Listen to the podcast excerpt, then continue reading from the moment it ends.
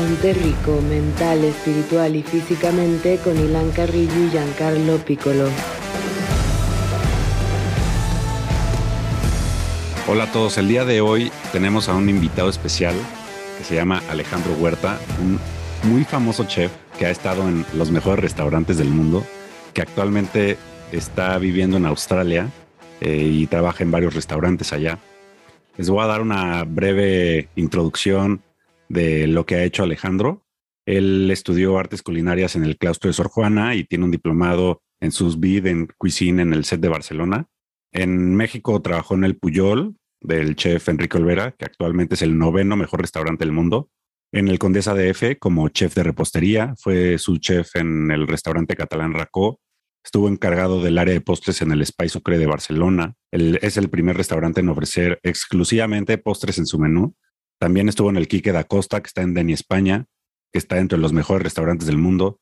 Trabajó como investigador en la Fundación Alicia en Manresa, España, específicamente en una investigación conjunto con el restaurante El Bulli y la Universidad de Harvard. Y trabajó también en el Noma de Dinamarca, que actualmente es el mejor restaurante del mundo, de acuerdo al Gourmet Journal. Y posteriormente estuvo en el restaurante de Línea en Chicago, que en el 2020, 2020 fue el número 37 del mundo.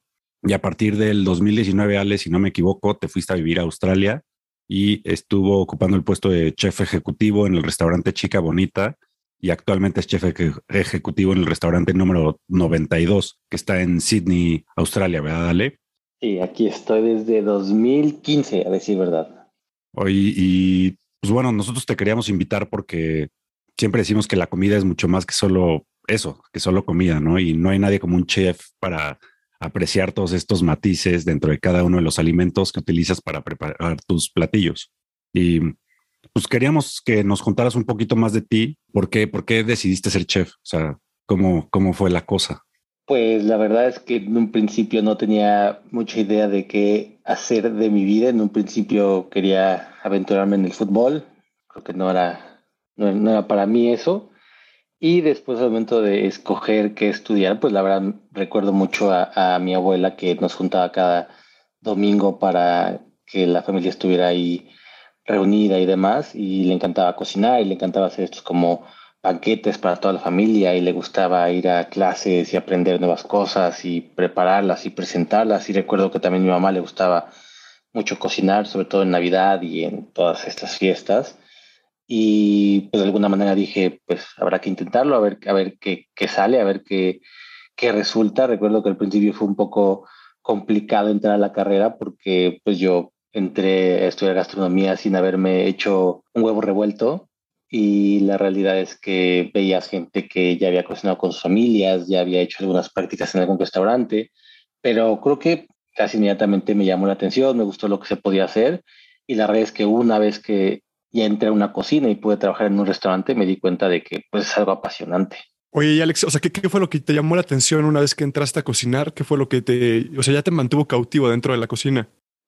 Pues obviamente cuando estás en la escuela es como interesante aprender ciertas cosas, ¿no? Y aprender a, a desglosar un pescado, aprender los distintos eh, cortes de res, aprender los, los tiempos de cocción, tipos de cocción, pero cuando entras a trabajar ya en un restaurante y ves la presión de los servicios y el estrés que se genera y te das cuenta que de alguna manera eso que me gustaba del fútbol, ¿no? Que es como eh, crear un equipo y trabajar en equipo y ir hacia la misma dirección, lo tienes que hacer en un restaurante. Un restaurante, si no eres organizado y si no trabajas en conjunto y si no van hacia el mismo objetivo, pues no logras absolutamente nada. Entonces la realidad es que para mí fue muy divertido entrar a las cocinas y si bien es, es, estresante, ¿no? Porque obviamente son servicios muy pesados y mucho estrés y muchas cosas que hacer en poco tiempo, pero creo que al final del día ese es el encanto de la cocina, ¿no? Por eso creo que eh, la cocina sí no es para todos, porque creo que una cosa es cocinar bien y cocinar rico y otra cosa es ya estar en un restaurante, que la realidad es que si no estás dispuesto a ese estrés y a ese ajetreo y a la presión, pues obviamente es algo que te va a comer, pero a mí fue algo que me gustó mucho, fue algo que me apasionó y dije, esto es lo mío, esto es lo que me gusta hacer. Oye, ¿te, ¿te acuerdas de algún momento en algún restaurante que dijeras, sabes que si es por aquí, o sea, sí me quiero dedicar a esto el resto de mi vida? La verdad es que eh, el primer lugar donde hice prácticas fue en el Hilton del aeropuerto y ahí me tocó trabajar con un pastelero, un, un señor, Fidel, se llamaba Fidel, Y recuerdo que era un señor que no sabía ni, leer ni escribir, literal, no lo digo de una manera despectiva, o sea, no tenía recetas, él todo lo decía de, ah, ponle un puño, ponle, un, ponle tanto de azúcar, dos cucharadas. Pero te das cuenta que era una persona apasionada de lo que hacía y que le encantaba llegar temprano a tener su área limpia y a tener todo organizado y hacer sus pasteles. Y fue ahí donde dije, ok, esto está como muy interesante, ¿no? O sea, cómo es posible que alguien que eh, simplemente lo ha, no sé, se apasionó de la cocina mediante la práctica, para mí fue como, ok, ¿y qué pasa cuando yo lo estudio y aparte lo vivo? Y entonces ahí me di cuenta de que era algo muy interesante y la verdad es que ahí fue cuando la pastelería me llamó la atención, me di cuenta de que era un tanto metódica, de que había que tener cuidado con muchos procesos y ahí fue cuando me gustó mucho eso, ¿no? Siempre me gustó un poco las matemáticas y, cómo ser organizado y demás. Y entonces la pastelería en ese entonces me llamó la atención y en un principio por eso yo quería ser chef repostero y por eso en muchos restaurantes estuve en esas secciones y me fui a, Barcelona, a este restaurante de postres, porque en un principio eso es lo que quería hacer. Ahí fue cuando dije, ok, esto es lo que quiero hacer toda Oye, Alexi, y dime algo. O sea, tú, tú en algún momento también querías ser futbolista, como decías hace ratito. ¿Crees que es demasiado tarde ya? ¿No crees que? Siempre decimos que nunca es demasiado tarde para seguir nuestros sueños. Yo, yo creo que ese sueño es uno que sí ya, ya, ya, ya pasó. Ya, fue. Lo sigo haciendo. La, la sigo, sigo por, disfrutando. Por, la rodilla, con mis amigos. por la rodilla, sobre todo, exactamente, ¿no? Todavía tengo, todavía tengo un nivel muy, muy, muy alto futbolístico, pero mi rodilla ya no me permite jugar al 100%. La neta es que sí eras muy bueno. O sea, Giancarlo y yo tuvimos el, el gusto de jugar contigo y la neta sí te rifabas. El placer, el placer, el placer de jugar. Sí, la verdad es que hubiera sido divertido tener un chef, aparte futbolista, hablando con nosotros. Eso ya estaba bueno, la Oye, ¿por qué? ¿Cómo, ¿Cómo, fue que ibas escogiendo los restaurantes en los que trabajaste? O sea, ¿qué, qué, qué buscabas en pues ellos? En principio, eh, lo primero que hice fue entrar al Hilton y fue porque un amigo de mi hermano trabajaba como gerente de alimentos y bebidas y él me invitó justamente porque él me dijo, vale la pena que veas lo que es estar en la cocina. Y después de ahí recuerdo con Miguel, un día estábamos saliendo de Fishers de Polanco y estábamos caminando por ahí y pasamos al lado de Puyol, y ahí fue cuando vi que decía Puyol, cocina de autor, y me acuerdo que dije, ¿qué es esto? Esto suena interesante. Y la realidad es que cuando yo entré a Puyol fue pues simplemente pues abrí la puerta y, dije, puedo hablar con el chef y recuerdo que el, gerente seguramente pensó que yo tenía una entrevista o una cita con Enrique Olvera y me dijo, sí, está en la cocina y pasé a la cocina y yo dije, ah, ¿dónde está el chef? Y toda la cocina se quedó viendo así de, ¿y este tipo quién es? Y, y recuerdo que le dije a Enrique así de, oye, quiero saber cómo le puedo hacer para venir aquí. Y él me dijo, pues ven, o sea, trae tus cosas y ven cuando quieras. Me dijo, ¿qué necesitas tú? Tú necesitas que te firme una carta, pero cuando tú quieras, si mañana quieres venir, ven, ven a trabajar. Y dije, mañana, así, mañana vengo. dijo, sí, mañana aquí te veo. Mira, perfecto, pues mañana te veo. Neta. Qué buena onda. Qué buena onda, sí, estuvo a todo dar eso. Y así entra. Oye, han, habido, dime, dime. han habido muchos, muchas quejas de la gente que ha trabajado en Puyol o sea, de, pues ahora sí que no ha sido el mejor lugar para trabajar. No sé si tu experiencia haya sido como dicen todos o si hayas tenido una grata pues experiencia ahí. en día, como, como decimos en México, no habla como le va en la feria. Eh, mi experiencia fue buena. Al final del día yo creo que sí, sí he estado al tanto de todo lo que se ha hablado de estos, estos temas y esta cuenta de Twitter que se ha hecho un poco famosa hablando de ciertos temas de de ciertos restaurantes y sí concuerdo con ellos en algunas cosas que están mal de las cocinas, no solo de Puyol, sino en las cocinas en general. Creo que en general eh, antes se creía que en una cocina había que tratar a la gente pues a sangre, ¿no? Y, a, y ser un poco agresivos y ser, eh, no sé cómo decirlo, ser muy exigentes, pero de una manera pues, siempre irrespetuosa y denigrante y humillante. Y yo creo que eso está mal, ¿no? En Puyol honestamente no me tocó mucho a mí eso, o sea, sí me tocó alguna vez que alguien se enojara y demás, creo que esta cuenta de, de Twitter que, que, que, he visto, pues hay unas cosas en las que concuerdo, otras en las que no, no mucho. Yo creo que al final del día Puyol y Enrique Olvera, pues como todo, tendrán errores y habrán cosas que se tendrán que mejorar. Y, y, te repito, yo creo que en general en los restaurantes se tiene que mejorar el hecho de no tener que tratar a la gente mal, ni tener que hacerlo sentir mal, ni creer que eso es lo que te va a, atraer mejor personal, sino pues tratarlos bien, ¿no? O sea, ser más humano con ellos y hacerlos sentir cómodos, sentirlos bien.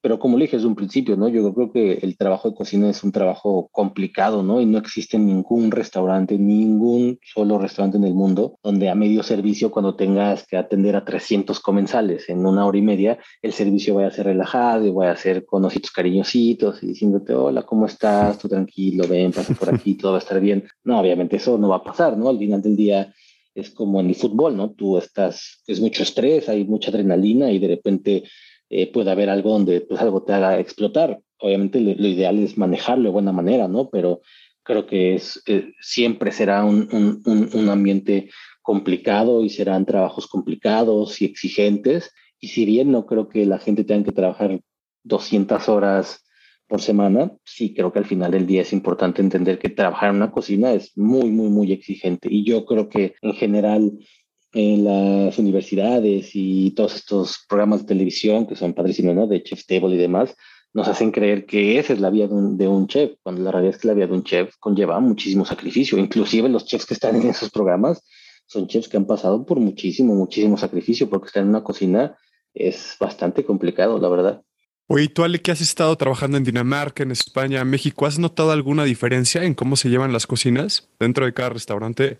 Mm, en general, creo que, creo que no tiene tanto que ver con el país, sino con el chef. Obviamente, sí creo que la parte, por ejemplo, de los sueldos, sí es muy, distinta, ¿no? Como, como lo que te pueden pagar en Dinamarca, lo que te pagan en España, lo que te pagan en aquí en Australia, ¿no? Y obviamente cada país, o sea, ni siquiera lo comparo, o sea, como eh, en el monto económico directamente, porque obviamente el costo de vida de cada país es muy, muy, muy distinto. Pero yo creo que en general, no sé, en, en Noma sí me tocó que hubiera mucha exigencia, que eh, hubiera de repente algunas eh, malas actitudes, inclusive René Recep y David Chang, que son dos chefs muy famosos, ellos han hablado de cómo, pues sí, ellos creen que antes no trataban a su personal de la mejor manera, pero iban a mejorar. Y por ejemplo, en la línea en Chicago, me tocó aprender y ver a un chef en un nivel de exigencia altísimo, pero que era una persona superhumana. O sea, yo antes de trabajar ahí, creo que yo también estaba un poco eh, educado hacia ser pues exigente, regañón, gritón. Por trataba de no ser como grosero o, o, irrespetuoso y eso, pero cuando fui a línea me di cuenta de que no, de que puedes tener un restaurante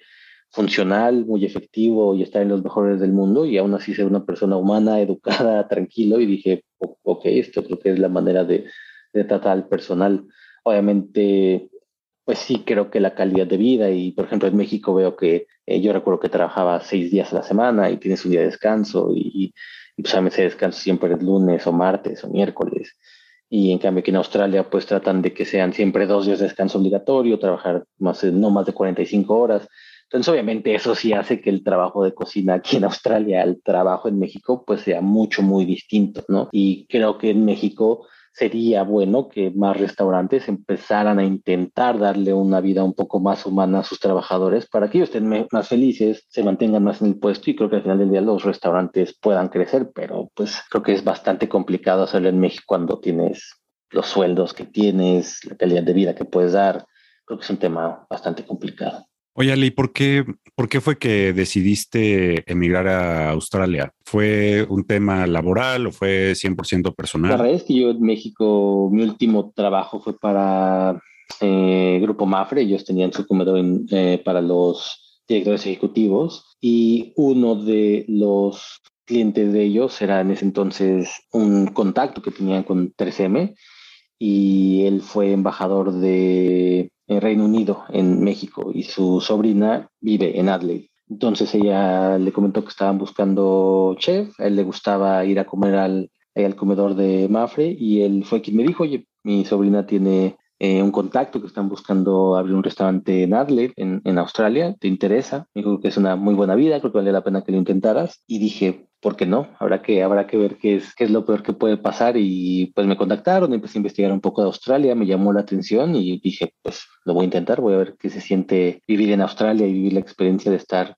del otro lado del mundo y ver la calidad de vida de la que tanto hablaban y pues la verdad es que no me arrepiento, sí, sí te das cuenta que es un país que tiene una calidad de vida, la verdad, inigualable. Sí, justo, justo te quería preguntar eso, o sea, la diferencia no tanto ya de un tema como restaurante, pero en calidad de vida supongo es otra cosa. Sí, la realidad es que eso es algo que obviamente estar lejos de México siempre es complicado y extrañas a la familia y estás a literal 24 horas de distancia en, en distintos vuelos para poder llegar a visitar a tu familia y demás, pero mientras estás aquí en Australia, pues la vida es, la verdad, es muy, es muy, muy cómoda, ¿no? O sea, si te das cuenta que puedes salir a las 12 de la noche, a las 3 de la mañana, andar por todos lados y siempre vas con la tranquilidad de que no te va a pasar absolutamente nada, ¿no? Digo, siempre has escuchado que hay gente que sí le puede pasar algo y demás, pero creo que son uno por millón, ¿no? Entonces, eh, la realidad es que esa parte es muy cómodo, ¿no? Obviamente encuentras, tiene servicios públicos de muy, muy buen nivel. Obviamente son, la verdad es que Australia es un país caro, es caro vivir, es caro el transporte, pero bueno, creo que los sueldos muchas veces van de acuerdo a eso y al final del día lo que obtienes como calidad de vida es algo que sí, la, yo nunca lo había vivido. O sea, en, en Barcelona viví bien y Dinamarca es un país que también creo que tiene una muy buena calidad de vida, pero aún comparado con Copenhague, creo que vivir aquí en Australia es mucho, mucho más cómodo. Pues cuando quieras, te caemos Giancarlo y yo, ¿eh? No, no estamos peleados con lanzarnos para allá. Cuando quieran, aquí tienen, aquí tienen casa, aquí tienen donde quedarse. Cuando quieran, aquí los estaré esperando. Conste, conste, conste.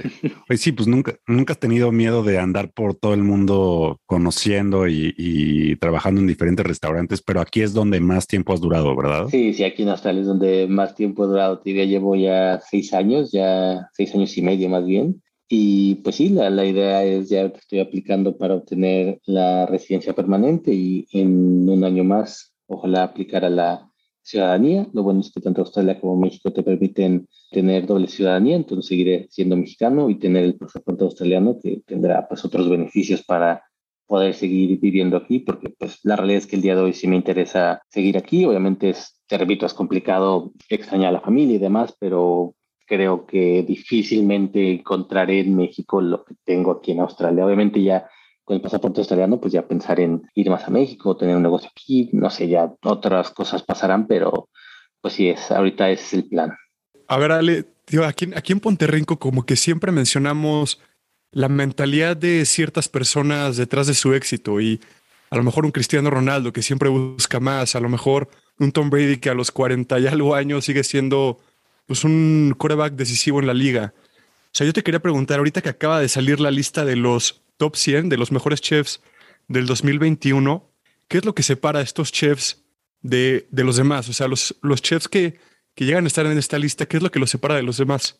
Yo creo que en el día son personas que tienen muchísima ambición y, o sea, ambición muy bien llevada, o sea, son personas que quieren lo mejor y que lo buscan, son perfeccionistas vez cuando trabajas con todos ellos te das cuenta de que son personas que quieren hacer las cosas y buscan la mejor manera para hacerlo lo más, lo más perfecto que se pueda. Eh, obviamente son muy creativos, son unos genios, ¿no?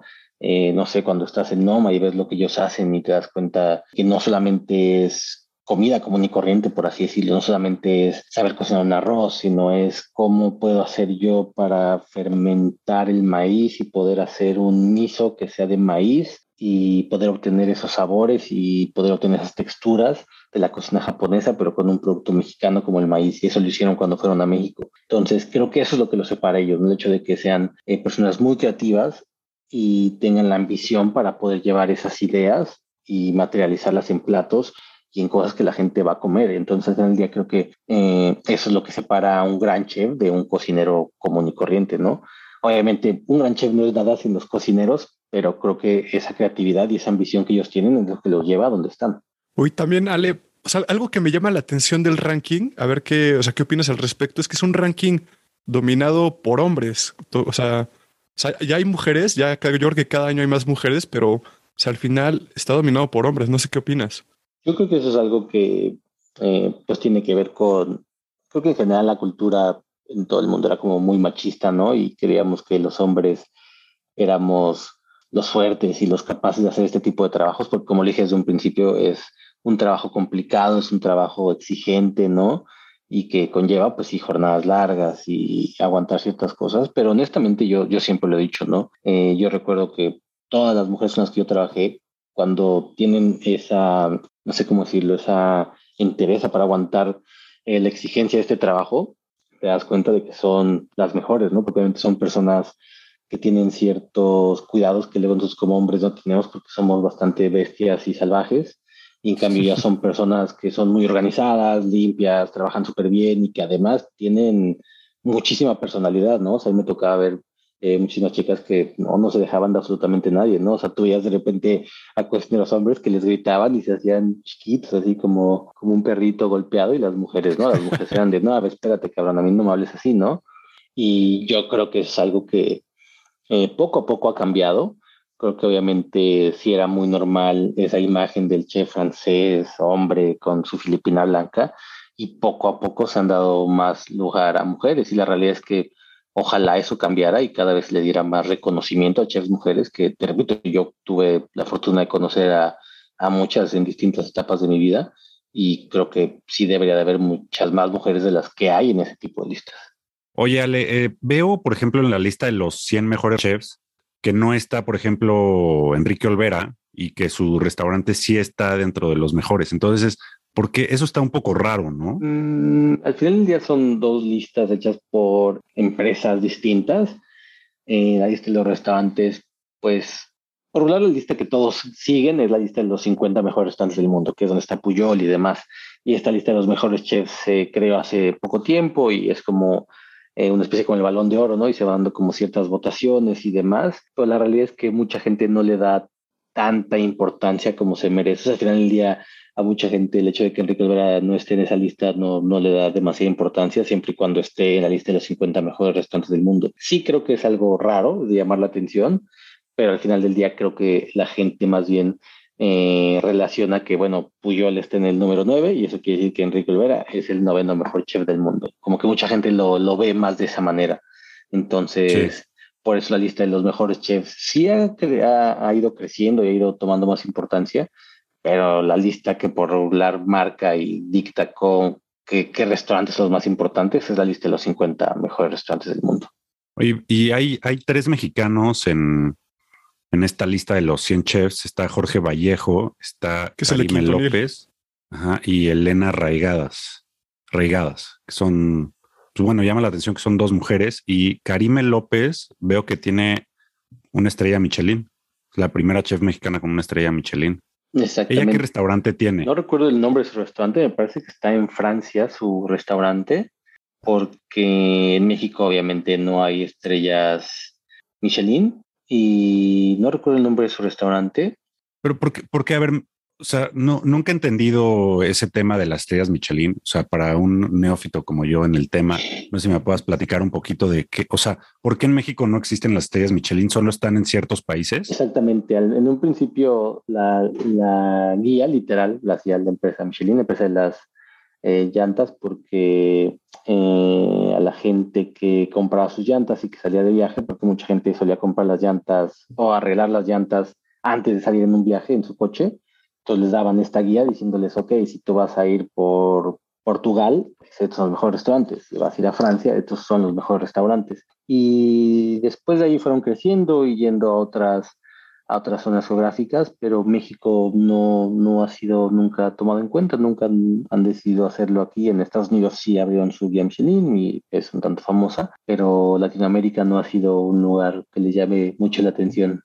¿Crees que algún día haya? Creo que no, al final del día creo que eso es parte del problema, o sea, tal vez sí, pero creo que parte del problema antes, eh, la guía Michelin era como la guía más importante para evaluar los restaurantes y la gente seguía lo que decía esta guía, pero justamente ese problema de no ser más global y no tomar en cuenta todos los países y todos los restaurantes del mundo ha hecho que la gente terminara volteando a la lista de los 50 mejores restaurantes del mundo, porque ellos sí incluyen a países como México y Brasil, Colombia, Argentina, y creo que es algo en lo que Michelin se ha equivocado. Además de que obviamente Michelin es un es una guía que está hecha un poco a la vieja usanza, con la vieja escuela, ¿no? Donde pues no más mucho tiempo le costó trabajo obtener las tres estrellas Michelin. Muchos restaurantes de España donde yo trabajé pues nunca tuvieron estrella, tres estrellas Michelin porque no tenían manteles o no utilizaban cierta, ciertos cubiertos o no seguían ciertos protocolos, porque al final del día la guía estaba hecha por este estilo francés de llevar un restaurante, ¿no? Con manteles y cubiertos de plata y cómo te sirven de un lado y te retiran el plato del otro, cuando muchos otros restaurantes como Noma, Puyol, pues ya se han olvidado por completo de los manteles y de ese servicio que si bien es muy profesional, ya no tiene estas, estas especificaciones tan odiosas. O sea, me, me, llama la atención ya retomando la lista de los 50 mejores restaurantes, que países como España y Estados Unidos tienen seis. Y como mencionabas, que teníamos esta imagen de Francia con el, ya sabes, el chef francés, todo elegante. O sea, ya solo tiene tres, está quedando por detrás de estos países. O sea, no sé qué, o sea, ¿qué has notado tú que cambie con España, por ejemplo? Pues España fue como el primer país que se decidió como hacer estos restaurantes de vanguardia y cambiando muchísimas cosas, ¿no? Como el bully, donde pues dejaron de hacer simplemente comida, ¿no? Se empezaron como a preocupar más en hacer como este arte al plato y eso fue lo que España le hizo un boom impresionante, ¿no? Italia los ha seguido un poco, Dinamarca obviamente es un país que ahorita está muy, muy fuerte, tiene muchísimos restaurantes y muchísimos chefs que están creciendo, obviamente también Noruega, Suecia, y Francia sí creo que es un país que se ha quedado rezagado porque creo que muchos chefs y la tal vez la misma clientela francesa sigue buscando este tipo de restaurantes, ¿no? Chefs como Alain Ducasse pues siguen siendo eh, súper importantes, digo, siempre lo serán, es un chef muy, muy importante, pero creo que ellos les ha faltado renovarse y buscar nuevos lugares. Sí han salido algunos nuevos en Francia, bastante interesantes, algunos de ellos eh, liderados por chefs españoles inclusive, pero sí creo que es un país que le ha faltado como renovarse y, e intentar eh, llegar a estas nuevas audiencias, que son los que ven la lista de los 50 mejores restaurantes del mundo. Oye, Ale, este, ahorita pues, que fue todo el tema de la pandemia y los encierros, o sea, trabajar en restaurante ha haber sido un tema muy difícil. Digo, acá en México y pues, supongo que en todo el mundo pues, cerraron muchos negocios, muchos restaurantes, gente se quedó sin trabajo. ¿Cómo fue un poco tu experiencia en ese contexto? Te que aquí tuvimos como tres lockdowns y en el primero, que fue cuando empezó todo, me tocó estar en Chica Bonita, en Mandy, que es una playa muy famosa aquí en, en, en Sydney. Y ahí me toca, decir verdad, ahí me toca estar en Bali cuando empieza todo el tema de la pandemia y me regreso antes para poder llegar antes de que cerraran las fronteras. Y pues obviamente en un principio, las primeras semanas en todos los restaurantes de Sydney les fue muy mal, ¿no? Hicieron números muy, muy bajos y pues sí, la realidad es que todos los, los restaurantes decidieron bajar los sueldos de sus empleados, ¿no? Porque obviamente no parecía que fuera a estar las cosas muy bien. El gobierno nos dio muchas ayudas a personas que no fueran residentes permanentes o ciudadanos, como mi caso y los de muchos otros, pero el restaurante en el que yo estoy tuvo un tema muy peculiar porque pues cuando ya se empezó a extender el lockdown y ya quedó como más eh, marcado que obviamente esto iba a ser para largo, la verdad es que al restaurante le fue muy bien. Una vez que metimos Uber Eats, eso fue una locura. O sea, era una estupidez. Hoy hacíamos semanas de 70 mil dólares, ¿no? Y lo hacíamos entre cuatro personas y era ya mortal, era una, una locura. O sea, recuerdo que eh, afuera del restaurante parecía fiesta de todos la, o sea, todos los choferes de Uber Eats que estaban ahí esperando su comida, pueden haber 30 choferes de Uber Eats ahí. Pues obviamente estábamos haciendo más dinero que lo que se hizo en el mismo periodo del año anterior sin pandemia. Entonces, no todos los restaurantes les fue tan bien, pero la verdad es que este restaurante de, de, de Mandy es como ya tiene aquí en la zona ya casi 10 años. Las que entre los locales lo aman, lo adoran con todo su corazón, porque las margaritas son muy baratas, ¿no? 10 dólares australianos, Qué belleza. como 150 pesos pero aquí 10 dólares por una margarita es muy barato. Entonces la gente le encanta, ¿no? O sea, le encanta ir ahí porque pues son tacos baratos y comida pues, relativamente barata. Y en el lockdown, en verdad, no sé, parecía que la gente pensaba que se iba a acabar la cocina mexicana porque en verdad nunca creímos que iba a estar tan bici, eran los viernes y sábados era lo peor, los peores servicios que he hecho yo creo en mi vida. Era una locura, la verdad.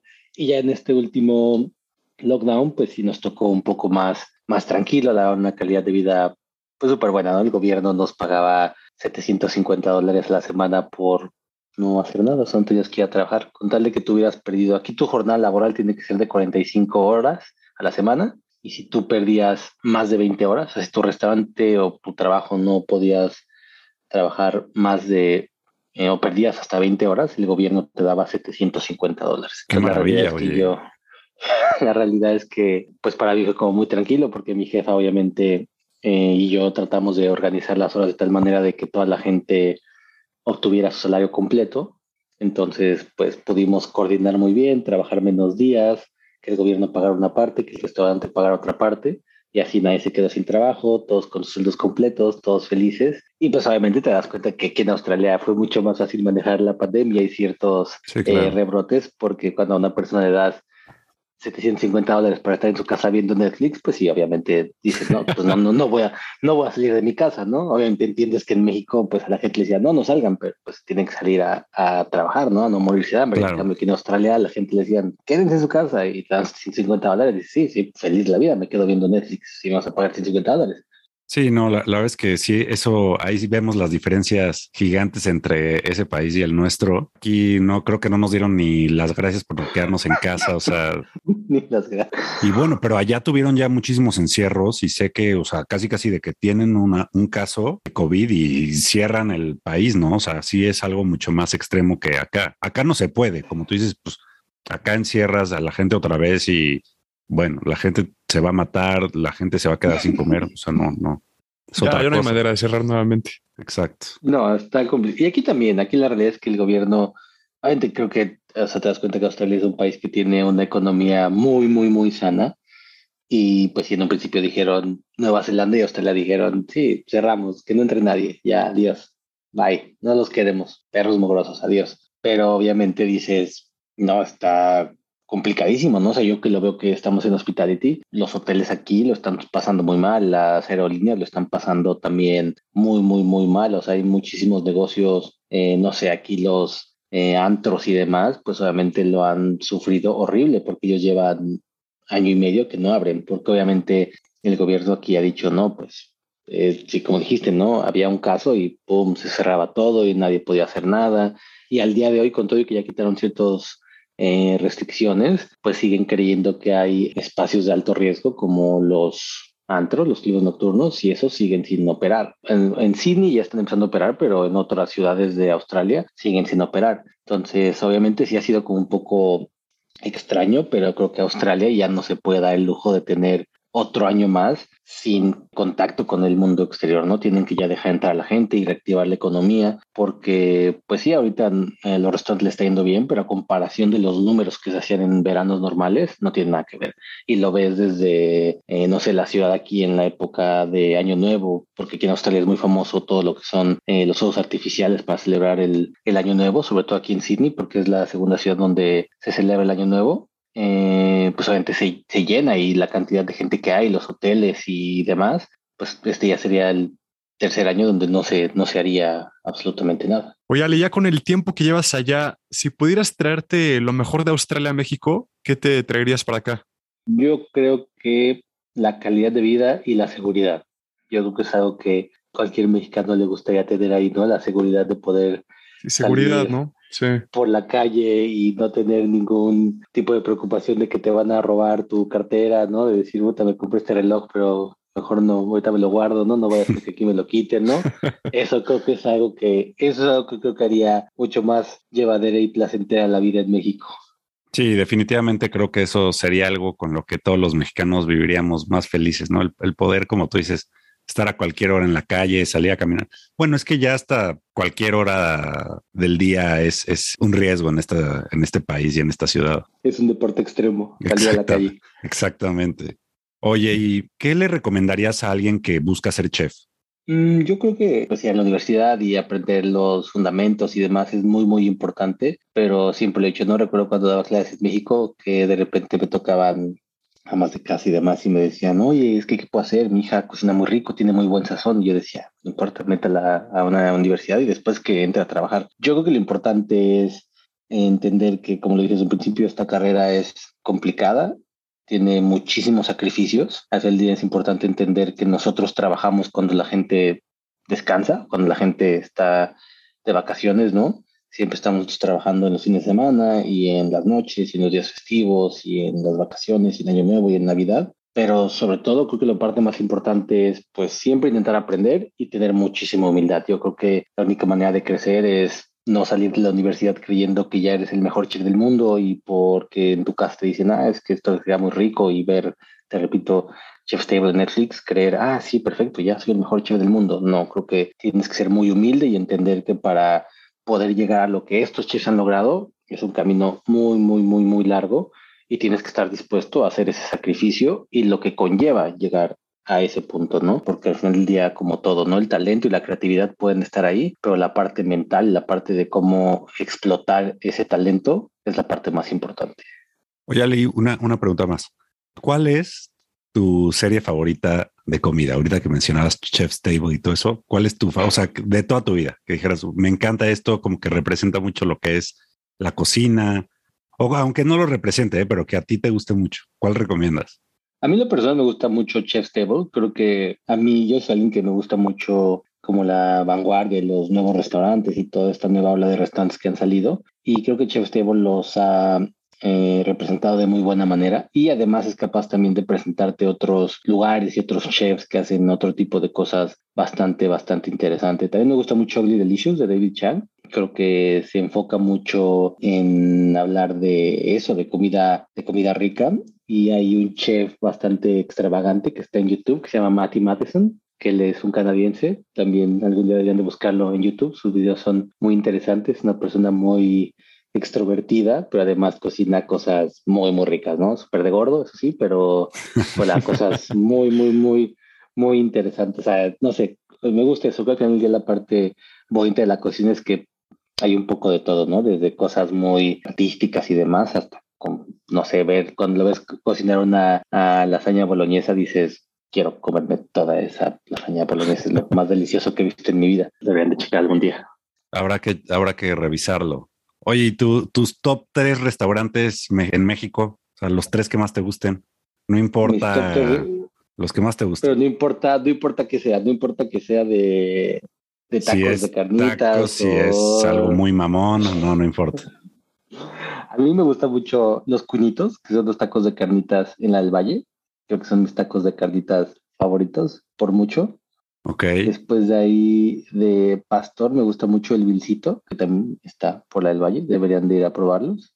Y de ahí creo que sí me quedaría con Puyol. A mí me gusta mucho lo que él hace y me parece que lo que él ha aportado a la cocina mexicana es algo invaluable, ¿no? Creo que al final del día mucha gente debatirá si es el mejor restaurante o no de México. Creo que eso es algo imposible de calificar, ¿no? Creo que es algo muy subjetivo y cada persona tendrá su, su juicio, pero yo creo que lo que él ha logrado para que la gente valore la cocina mexicana, eso no tiene comparación. Creo que no hay un chef mexicano que haya hecho por nosotros lo que él ha hecho. Okay. ¿Algo más que igual y crees que valga la pena mencionar? Pues nada más que es de que la selección mexicana va a valer madre, me, me va a dar mucha tristeza verte triste en el mundial, si es que vamos al mundial. ¿No? no, me dio mucha risa de escucharte en el en tu otro podcast que, que dijiste que no tenías esperanzas. Güey, sí está muy creo triste. Que, creo, que, creo que es el ciclo natural del, del aficionado del fútbol mexicano. ¿Te acuerdas que, yo muchas veces decía, ya estoy harto? Y tú decías, no, ¿cómo estás harto? Estás pendejo, eres un pinche aguafiestas. Y ahora ya a lo mejor también tú también eres un aguafiestas. A lo mejor no te has amargado como yo, pero ya llegaste. ya llegaste a ese nivel de amargosura justo es lo que siempre pienso, que seguramente es como cualquier, porque ves a los señores, güey, y dice, todos los señores te dicen como, yo ya no creo en esa chingadera, güey. Ah, la selección mexicana vale madres. Y, güey, como que cada, yo decía, güey, como que amargados, güey. Pero ahora veo como que sí, como tú dices, es como va un, aficionado de la selección. Sí, vas así, de repente ya llega uno y ya al final de tu vida ya es como, güey, ver a vale madre. como tu no, y ves como si tuvieras tu novia que te pone el cuerno cada semana, güey. Cada cuatro años te pone el cuerno y dices, ya vete a la verga, güey. Ya no me vas a poner el cuerno cada cuatro años. O sea, no lo voy a permitir, güey. o sea, y este, este año ha sido así, en verdad, ves los partidos contra Estados Unidos y dices, ya por piedad, ¿no? O sea, ya, ya, ya, por favor, ya no vayan, ya no hagan el ridículo, por favor. Oye, y, y, tenemos con nosotros a uno de los pocos aficionados del Atlante que existen en este país. O sea, hay que, hay que reconocérselo. Aparte de ser un gran chef, a mucha onda, mucha atlantista de corazón. ¿Cómo van, eh? Muy bien, en segunda división, pero, pero bien. pasamos a semifinales. Ah, bueno, o sea, en una de esas andan... Relinchando con todo. Oye, pero es que no sé, no me acuerdo si hay ascenso ahorita o no. No, señor, no hasta 2023. ¿Cómo va a haber ascenso? Sí, va a haber, pronto va a haber, pero todavía no. Sí, lo, lo que quieren hacer es más. Están intentando hacer muy competitivo el torneo, entonces para hacerlo más competitivo quitaron el ascenso y el descenso, porque eso, eso, eso va a hacer que, que sea más competitivo todo. Y te fijas, les ha salido muy bien. Ahorita que fueron contra Estados Unidos, hemos sido muy competitivos con Estados Unidos y con Canadá. Sí. Sí, ahí vamos, muy competitivos, Muy, muy competitivos. Ahí vamos. Seguimos siendo los gigantes de la CONCACAF. Los, los gigantes, los gigantescos de la CONCACAF. Oye, pues te vamos a tener que invitar otra vez a, a, platicar nada más de fútbol, Alejandro. Espero, espero que estés de acuerdo. Estoy preparado, para, estoy preparado para hablar de fútbol. Me parece bien. Este, pues agradecerte muchísimo, Alex, por habernos, por, por haber estado aquí en Ponte Rico. Creo que o sea, me encanta cómo, pues como chef puedes apreciar hasta los tacos y puedes apreciar el Puyol, el noveno mejor restaurante del mundo y, creo que la plática estuvo excelente. Muchísimas gracias, mi Ale. Gracias a ustedes. Sí, muchas gracias Alejandro por, por acompañarnos. De verdad que siempre es un gusto escucharte y aprender de ti y pues, nos inspiras un poco, aunque sea a, cocinar a nosotros en, en, nuestras cocinas, que nos queden más ricos nuestros huevitos y pues a la gente que quiere dedicarse a eso, que tiene restaurantes, pues ojalá eh, pues, saquen algo de esta plática que tuvimos contigo y te pueden encontrar en Instagram, ¿no? ¿Cuál es tu cuenta? AL Huerta. Muy bien, para que, para que lo sigan y vean ahí sus, siempre sube platillos muy interesantes en sus restaurantes, entonces se los recomiendo ampliamente. Muchas gracias por invitarme, chicos. Pues nos vemos hasta la próxima. Pónganse ricos. Si les gusta nuestra información, visiten ponterrico.com y chequen todas nuestras guías gratuitas. Tenemos guías para descubrir si la dieta keto es la indicada para ustedes, subir de músculo, perder grasa o simplemente estar un poco más sanos. Todas las guías son gratis, así que diríjanse a ponterrico.com. Y no olviden recomendarnos con familiares y amigos. Hasta la próxima, Ponte Rico.